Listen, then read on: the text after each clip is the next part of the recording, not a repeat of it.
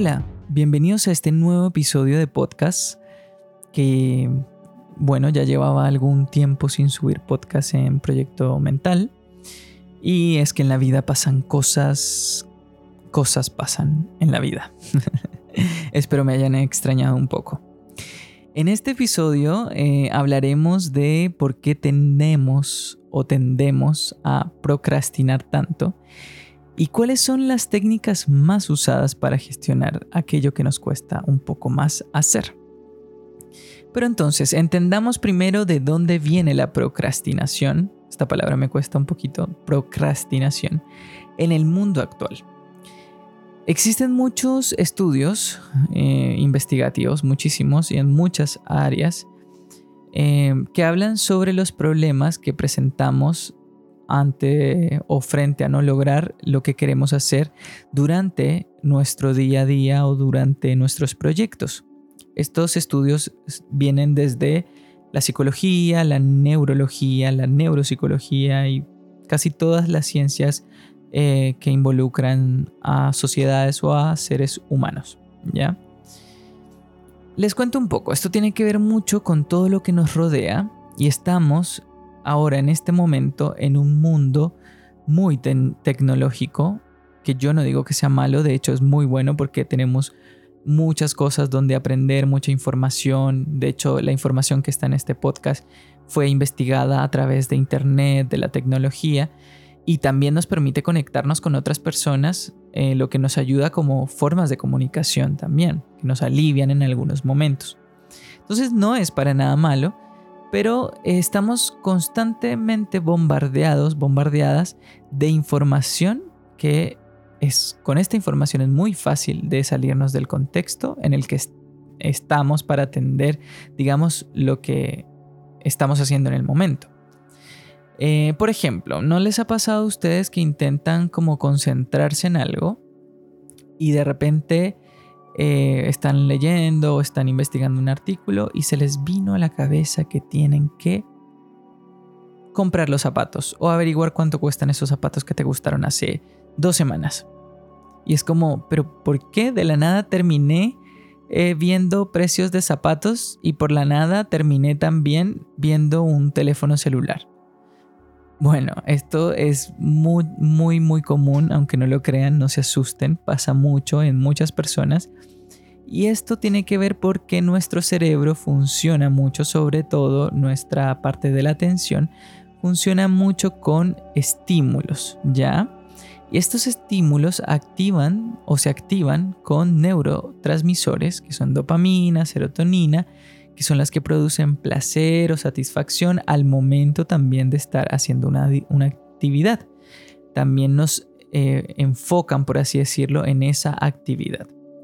Entonces, existen muchas herramientas que nos pueden ayudar para entender eh, cómo funciona también nuestro cerebro, así que los, invito a investigar un poco porque es bueno que entendamos también eh, cómo está condicionado nuestro cerebro y por qué actúa en ciertas ocasiones de ciertas formas.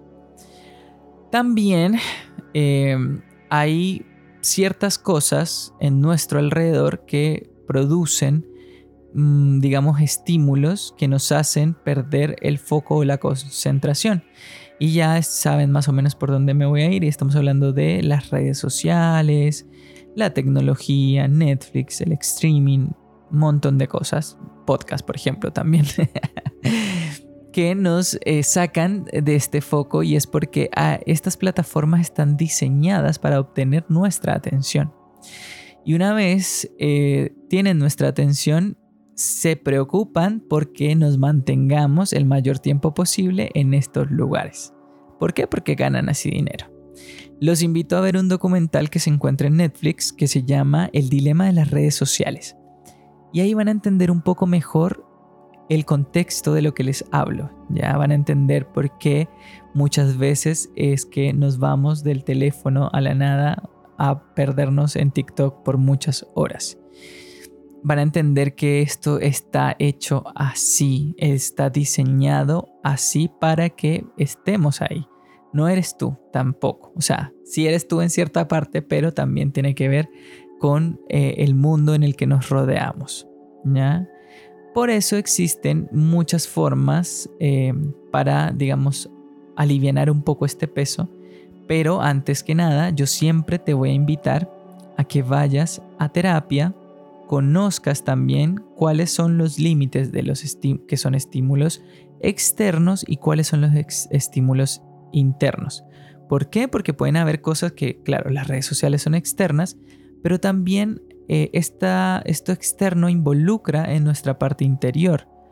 En ocasiones, eh, también hay estudios que hablan de esto, que, mm, por ejemplo, las redes sociales causan en nuestra parte interior ansiedad, ya porque proyectamos nuestra vida, que esto es algo que vamos a hablar en algún momento.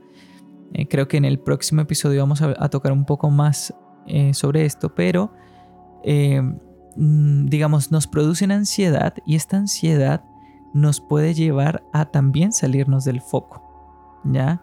A sobrepensar las cosas y a dejar las cosas que tenemos que hacer para lo último o incluso no hacerlas. Entonces, la terapia te va a ayudar a entender qué es lo que está pasando principalmente, por qué procrastinas tanto, aunque ya has intentado todos los métodos y ninguno te funcionó, es muy probable que hayan factores externos e internos que estén afectando este momento de atención o concentración, ya que nos hace procrastinar.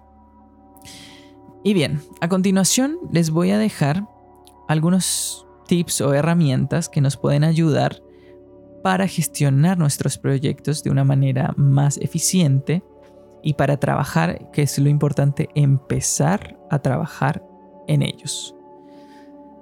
Bueno, vamos a decir que eh, la primera herramienta es establecer metas claras, medibles y que no sean grandes, que sean pequeñas. Y dirás como, Steven, ¿qué? ¿Cómo que pequeñas? Sí, pequeñas, porque esas metas claras, medibles y pequeñas te van a llevar a lograr objetivos gigantes. ¿Cómo lo ves? ¿Cómo lo ves? Sí, estos eh, objetivos pequeños o estas metas pequeñas se las voy a poner en un contexto, ¿ya? Tienes que leer o quieres leer un libro, no es que lo tengas que hacer ni lo debas hacer, pongámoslo como una tarea, un proyecto, ¿ya?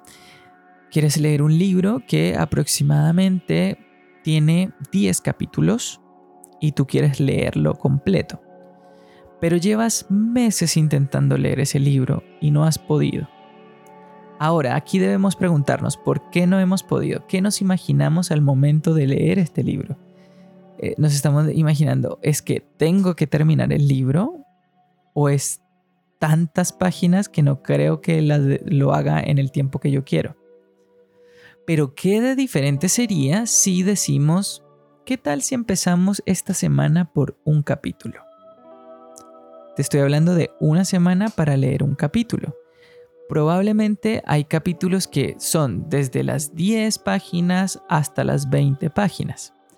Supongamos que este capítulo tiene 20 páginas. Esas 20 páginas, las, lo que debes hacer para poder terminar el libro es empezar cada semana leyendo 20 páginas. ¿Y cómo lo vas a hacer en la semana? Ahí vienen trucos que te voy a ir enseñando poco a poco. Como primer lugar es empezar a ver esas tareas como algo por donde se empieza. Es decir, voy a empezar en este caso por un capítulo que me va a conducir a leer el libro completo. De esa forma vamos a dejar de ver esa meta gigante como algo que no se puede lograr y vamos a empezar a verlo como algo que sí se puede lograr. ¿Por qué? Porque es solo un capítulo a la semana. Ya vamos con otro ejemplo. Si tienes que ordenar una caja llena de documentos en un día y esta caja está muy llena de documentos, digamos que tiene, no sé, 200 documentos. Vamos a empezar por pequeños, lapsos pequeños. Vamos a decir, en estos 10 minutos voy a organizar 30 documentos o 20 documentos o hasta 10 documentos. Cada persona sabe cómo es su agilidad en el en, su función. ¿Ya? Y también el tiempo disponible. Entonces, si sabes que es una caja de 200 documentos, y vas a ordenar 20 cada 10 minutos, probablemente termines en menos de 2 horas. ¿Ya? Eso es algo que te va a ayudar a gestionar mucho tu tiempo y es empezar por los lugares pequeños, por pequeñas metas que te van a llevar a un objetivo mucho más grande. Digamos que la siguiente herramienta es planifica y ordénate. Eh, planificar significa lo que mencionaba un poco anterior. Si ya sabes que vas a leer un capítulo por semana, tienes que ordenarlo y decir va a ser el día miércoles o va a ser todos los días tantas páginas y a tal hora. Y debes cumplirlo. Ponte recordatorios, agéndatelo, escríbelo en algún lugar donde lo veas. Y lo más importante es que cuando lo hagas le pongas un check y digas, hey, lo hice. Esto es una forma de estimular también tu cerebro. Si no lo sabías, aquí lo sabes. Autocontrol y confianza. Encontrarás que hay muchos momentos en los que no quieres hacer esa tarea. Eh, en que dices, hoy no quiero leer esas dos páginas que me tocan hoy para lograr leer todo el capítulo de la semana. Pero debemos ponernos a pensar, ¿cuál es la razón principal por la que no quiero? Puede ser, y estoy poniendo así como ejemplo, que no quieras porque te es más fácil o más rico estar eh, en el asiento y viendo TikTok o, eh, no sé, una red social. En ese momento debes cuestionarte justo cuando te llegue ese recordatorio y decir, lo que estoy haciendo en este momento me ayuda más en mi crecimiento personal, en sentirme mejor conmigo mismo, que el leer esas dos páginas. Y ahí puedes definir si lo haces o no lo haces y por qué. ¿Ya? Tú mismo o tú misma puedes darte esta explicación. Entonces, cuando ya tienes esta, esta fase de autocontrol y de confianza, vas a poder decir, ok, sé que lo que estoy haciendo en este momento no me va a aportar tanto como leer esas dos páginas, prefiero pararme en este momento y hacerlo. Y solo debes pararte. Quizá para algunas personas cueste más, porque hay, como les digo, hay muchos factores implicados en esta acción. Y es importante que analicemos que si sigue y persiste esta acción de no querer hacer, siempre es recomendable buscar ayuda no porque estemos mal, sino porque podemos aprender de este proceso. Siempre recuerden que la terapia es un proceso de aprendizaje que nos ayuda a obtener herramientas para gestionar nuestras, tanto nuestras emociones como nuestro comportamiento. Bien, viene otro punto importante que son las prioridades. Mis queridos amigos, amigas, amigues, esto es muy importante porque nos encanta ir a lavar la losa, limpiar el refrigerador y cortarle las uñas al perro o a nosotros cuando tenemos que hacer una tarea importante. No nos engañemos porque en este momento estamos dejando de hacer las cosas importantes porque simplemente no nos gusta y queremos postergarla, por así decirlo. Ir a lavar esa losa, ir a servirte ese pan que te lo puedes comer después, ir mm, a, no sé, a cortarle las uñas al perro, lo puedes hacer en cualquier momento. Pero justo se te ocurrió cuando tenías que hacer esa tarea. Esto es importante. Las prioridades deben definirse de un orden de lo más importante a lo menos importante. Cada vez que tengas una tarea importante que hacer y vengan estos pensamientos de querer hacer otras cosas que no tienen tanta importancia, pregúntate, ¿es más importante que lo que tengo que hacer? Y si no es tan importante y si ves que lo puedes hacer después, perfecto, enfócate y deja a un lado las cosas. Y anota, en una hora más o cuando termine esta tarea tengo que lavar la losa, tengo que cortarle las uñas al perro. Una vez termines, te puedes parar y hacerlo.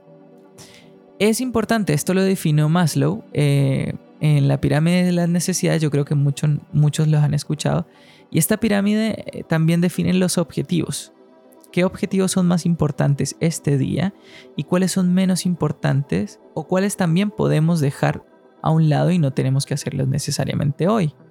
Porque tenemos demasiadas cosas que hacer y hay cosas que podemos aplazar, otras que no se pueden aplazar. Por ejemplo, ¿qué cosas podríamos aplazar, por así decirlo? Tienes que, o debes, o tienes la intención de limpiar un zapato que te vas a poner dentro de 15 días. Y quieres limpiarlo hoy, pero tienes 20 cosas que hacer. Entonces, vemos que no es tan importante porque sabemos que este zapato te lo vas a poner en 15 días. Así que busquemos dentro de la semana, dentro de nuestro calendario, que ya lo hicimos en el punto número 2, que era planificar y ordenarse, vamos a ver en qué punto tenemos menos cosas y ahí metámoslo dentro de esa misma semana. Cosa que llegues y digas, ok, es una pequeña tarea, puedo limpiar este zapato el viernes y no hoy. Y así lo vas a hacer y no, ah, no te van a llegar los 15 días y no lo limpiaste, porque lo agendaste en su momento. El último es gestionar el tiempo. Todos los puntos anteriores vienen acompañados de gestionar nuestro tiempo. ¿Por qué? Porque una vez tengamos todas nuestras prioridades, debemos establecer también cuánto tiempo le dedicamos a cada uno de nuestros objetivos.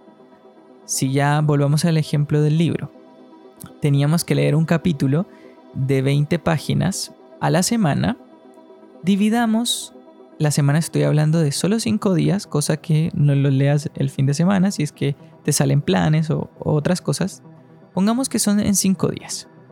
20 páginas dividido en 5 nos va a dar 2 páginas, eh, perdón, 4 páginas al día.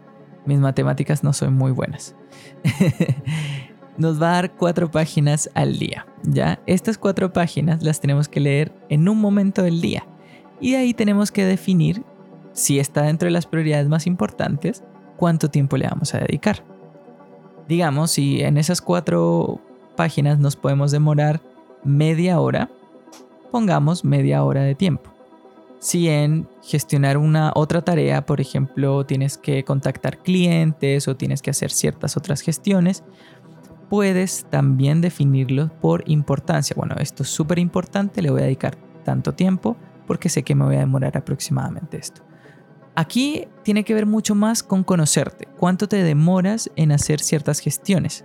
Hay gente que esas cuatro páginas de ese capítulo las puede leer en máximo 15 minutos, por ejemplo. Hay otros que pueden leerlo en 10 minutos, como hay personas que pueden leerlo en una hora.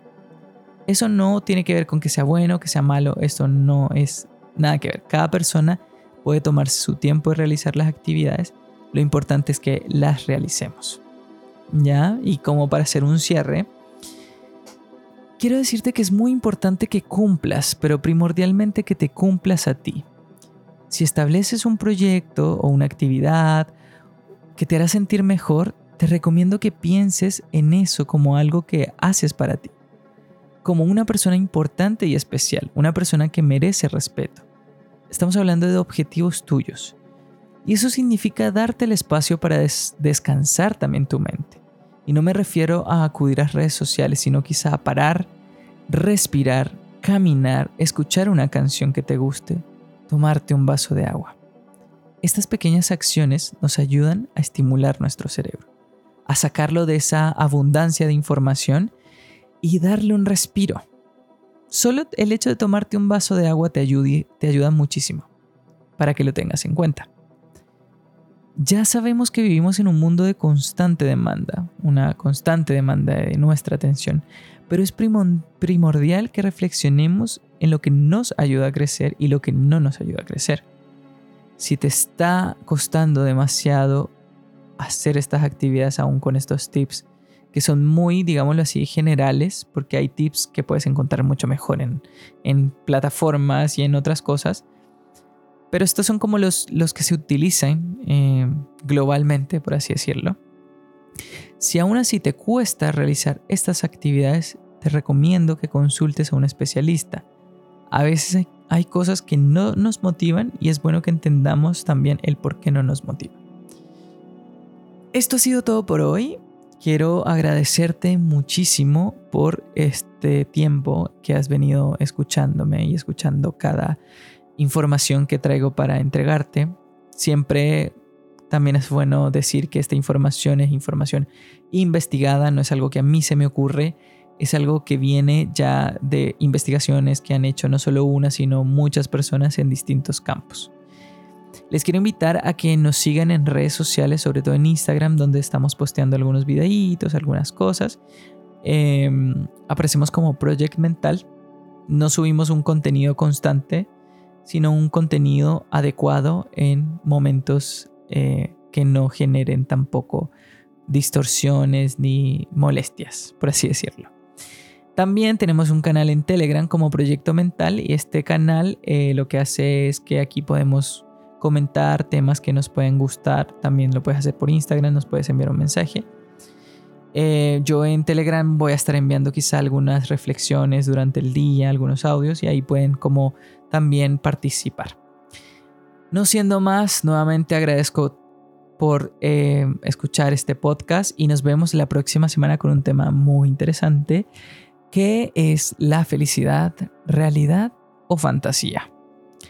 Este va a ser muy bueno. Voy a, traer algunas, eh, digamos, controversias que hay dentro de este mundo de la felicidad o este concepto de la felicidad y em, por qué lo idealizamos tanto. Nos vemos la próxima semana. Chao.